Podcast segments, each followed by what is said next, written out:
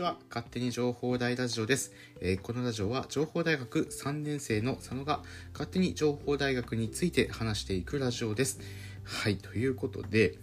あのーしばらく期間空きましたね。本当に空きました。空いたし、つい最近ね、こう春から情報大みたいなハッシュタグが流行っていて、まあ、新しくね、この勝手に情報大ラジオっていうのを知ったよっていう人もいるんじゃないかなと思います。まあ、なので、前半は、ま、しっかり話をして、後半は、あの、僕が燃え尽き症候群になってたよっていう話をあのしたいと思います。はい。で、前半の話ということなんですが、まず勝手に情報大ラジオについてお話ししていけたらなと思います。はい。で、この勝手に情報大ラジオってどういうものなんですかっていうとこなんですが、えっと、サークルでも、えー学生団体でも、えー放送局でも一切ありません。はい。えーこれは押さえてください。はい。大事です。あくまでも勝手に情報大学について発信をしているラジオです。はい。音声配信です。はい。えっと、現状は僕自身、僕一人で今ラジオを配信しているっていうのが状況です。うん。で、えっと、これやり始めたきっかけっていうのは、まあ、皆さんと同じように、えっと、皆さんと同じ？皆さんって誰っていうのをね、はい。えっと、え昨年ちょっと思い出してほしくて、えっと、昨年2年前かな、えーコロナが流行した時期ですね。あの、ちょうどフェリーが入港して、なんかフェリーでのコロナ感染がすごいこう流行してきましたっていう時に、えー北海道でもコロナが発見されて、えー緊急事態宣言。一番最初緊急事態宣言出たのって北海道だったと思うんだけども、まあ、緊急事態宣言発令されました。ちょうどそれが、えー3月4月ぐらいで、えっと、その当時の1年生新1年生今の2年生だねの代の子たちが、まあ、入学式が、まあ、情報大学中止になってで、えっと、遠隔授業がメインっていうところで、まあ、そもそもそのうんなんだろうな楽しみにしていた大学生活っていうのが迎えられない状況となってしまったと。でじゃあ大学生活ってどんな場所なのとか、まあ、そもそもその大学から発信されてる情報ちょっとよくわかんねえよみたいなね。そういうのがあるだろうなっていうのを勝手にこう推測をして、え大学ってこんな場所だよ、こえー先輩たちこんなことやってるよ。大学からの履修登録のお知らせはこういうことなんだよっていうのを、まあ、発信するラジオを始めましたっていうのが一番最初のきっかけです。で、えー、とその後、えー同じ年かな。同じ年に大学の学校祭で、えーとまあ、この勝手に情報大ラジオの、えーまあ、2人でやってるんだけどその2人でですねなんと学校祭をやってしまうというですね。あのそれも、まあ、学生向けの学校祭とは別に地域の人に向けた学校祭をやろうということでそこの、えー企画から実際に実行までっていうのをやりました。ね。大学からライブ配信っていうこともやってもうあの時はねめちゃめちゃいろんな人に教育してもらったので結構大規模にやりました。でその後も、えー、といろんな活動をしていて僕自身は、えー、と4大学の学生コミュニティを作ろうという活動をしてます、うん、というかいう具合に、まあ、いろんなプロジェクト活動をやっていて、まあ、他にも学生団体入っていたりだとか、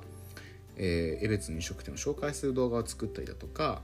まあ、こういうラジオもやったりだとかあと,、えー、と江別にある福祉施設っていうところ、まあ、心系別っていう場所があるんですがそこでもラジオのパーソナリティをやったりだとか、えー、とあと学生団体でもね実はラジオをやっていてそこに企画実行をいろいろやったりしてるとまあなんとなくいろんなことやってるやつなんだなぐらいで抑えてほしいんですけども、まあ、いろんなことやってるような人間です。はい、で皆さんとねあまり接点があるかっていうと実はそんなになくてやっぱりコロナでね遠隔授業っていうのも大きいんですが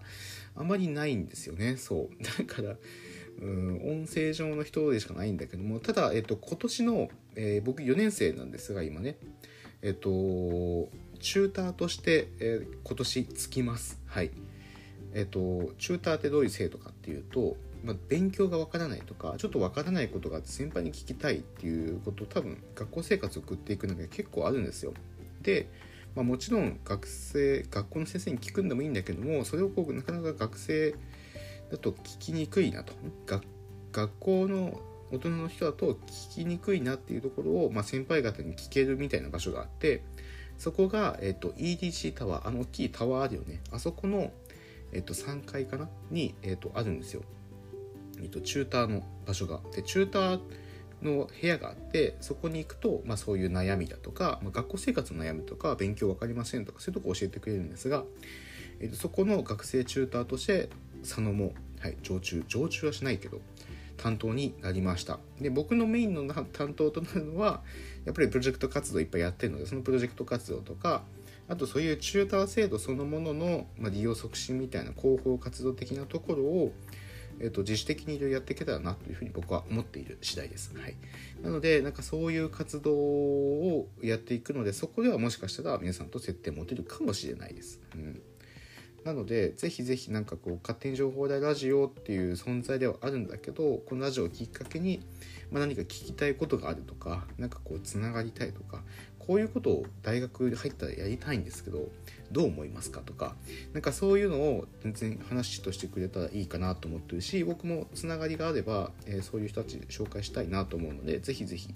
あのー、声かけてくれたら嬉しいなと思います。はい。めっちゃ真面目な話したね。はい。めっちゃ真面目な話したんだけどもまあ、めっちゃ真面目な話はねここまでとしていて僕ねちょっと燃え尽き症候群になってたんですよって話をしたいと思います。はい。そう。あの燃え尽き症候群ってまず何ぞやって話からしていきたいんですが燃え尽き症候群っていうのは、まあ、燃え尽きって言ってるぐらいで分かる通りもうもうやってやったぜっていう達成感を感じ、えー、終わったらその後もう完全にシュンとしたやつね。シュンとしちゃってもううわもう俺何もできねえわ。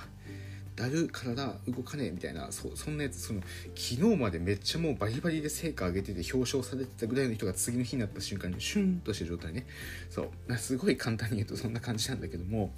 まさにそれになってたんですよ僕。そうなんですよ。でちょっとタイミングっていうのがちょうどこう僕が大学のメディアデザイン展のオンラインイベントのリーダーを担当してましたと。で加えて、えっと、エベツトっていう学生団体で、えっと、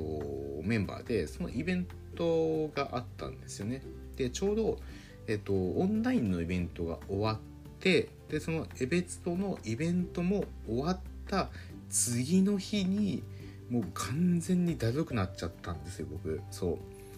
うもうねどういうだるさかっていうとねもう何回ねやる気出ないしもうずっとねなんか横になってるしずっと YouTube 見てるしあの最近こうちょっと TikTok ライブとか見てみようと思ってもうそうそう思ったらもうずっと TikTok ライブ見てもうわけわかんないよね TikTok ライブもね。あの何最近の絶対笑いませんみたいな顔紙を持ってカメラに向かってこう真顔でね見てる人ね。そうそういうライブ配信あるあるんですよ。なんだこの人と 思いながらも、まあ、当時も僕も完全にもう燃え尽き症候群というかもう脱力感が半端なくてもう何も動けないみたいな。そうそんな状況がね1週間ぐらい続いてました。そうで1週間続いてたんだけどまだ幸いなことにあの忙しいんですよね僕ね。あの僕さあのなんでしょう。アルバイトは実はやってなくてやってないんですけど結構学生団体だとかプロジェクト活動だとか結構コミュニティに属しているところもあったのでなんだかんだこう予定が入ってていい感じに外には出てたんだけどそう結局そのいい感じ外出てたのがすんごいこうなんでしょう疲労感で帰ってくるみたいな そんな状況がずっと続いてましてそう何言いたいかっていうともう完全に死んでたってことですよ。そう。いやで何言いたいかっていうとね僕でもね落ちるんですよ。結構僕はねなんかいろんなことやってていやいつもいろんなことやってるよねみたいなどこにでもいるよねみたいなイメージあるかもしれないですけど全然そんなことなくてやっぱりそういうことはあるんですよ。でこれね僕ねちょっとね深掘りしたんですよなんでこんな状態になっちゃったのかなっていう、まあ、そのいわゆる事の発端はさっき言った話ですよね。うん。その学校祭と学生団体の、まあ、イベントが全て終わったと。でその後から特にこう目指すものもやることもないんでそのままずーっともうダラーンとしちゃった、ね、燃え尽きちゃったっていう状態なんだけどもこれ僕がね一番よくはよくなかったのは単純に目標の決め方なんだよね。そう。ここからまた真面目な話になっちゃうけど結構学校生活とか、まあ、社会人になってもそうなのかな分かんないけど僕って結構大学まで何もやってませんでした人見知りでしたって話をよくしてるんだよね。でこれ本当の話でで親も厳しかったからこう小学生の時とかって周りの友達の話についていけなかったんだよね。ゲームも持たせてくれなかったしあとアニメとかも僕ね夜8時に絶対寝てたんだよね。だから周りとの話のきっかけもなくて本当にこう興味示すものがなかったんだよね。でも大学に入ってから